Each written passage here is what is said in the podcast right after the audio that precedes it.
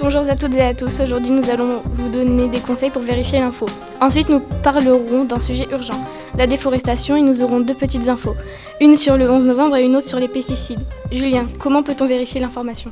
Le journaliste part sur Internet pour s'informer plus sur le sujet sur un des sites fiables. Le journaliste peut aussi demander à un documentaliste qui lui fournira les documents nécessaires pour se renseigner un maximum sur le sujet en question. Ensuite, il va sur le terrain, interroger les personnes sur place ou ceux qui y travaillent et des experts. Pour que les journalistes mènent l'enquête, échangent entre eux les informations qu'ils ont récoltées sur une enquête. Pour cela, les journalistes doivent connaître le sujet sur lequel ils travaillent à fond. Ils doivent savoir poser les bonnes questions aux témoins, les journalistes doivent avoir des preuves pour publier ce qu'ils ont. Ils doivent protéger leurs sources. Une source pour un journaliste, c'est quelqu'un bien informé sur un sujet et qui donne des détails. Sans source, un journaliste a beaucoup moins d'informations. Une source ne présente qu'une partie de la réalité. Le journaliste ne doit pas avoir qu'une seule source, il doit en avoir plusieurs. Une info peut se trouver n'importe où, comme par exemple une vidéo diffusée sur plusieurs réseaux sociaux. Mais avant d'en faire un article, il faut vérifier ce qui est dit est vrai. Et ce n'est pas un montage ou une mise en scène. C'est pour cela qu'il y a des enquêtes journalistiques. On peut trouver une source institutionnelle et des témoignages directs.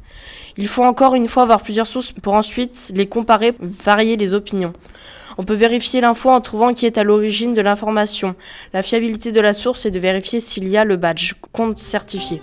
Après ces petits conseils, passons à la déforestation. Allez-y Aurélien, c'est à vous. La déforestation est de plus en plus pratiquée avec l'équivalent de la surface d'un terrain de foot déboisé toutes les 7 secondes. L'Amazonie, également appelée poumon de la Terre, en est la principale victime.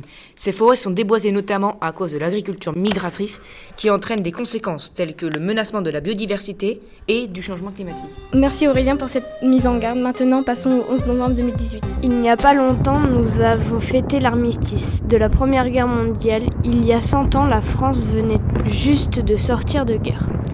L'armistice a été signé à 5h15 dans un train, mais à la fin des combats a lieu à 11h. À 11h, les cloches sonnaient à la voilée. Le 28 juin 1919, le traité de Versailles a été dur pour les Allemands car ils devaient payer les sommes considérables et accepter d'avoir des soldats français sur leur territoire.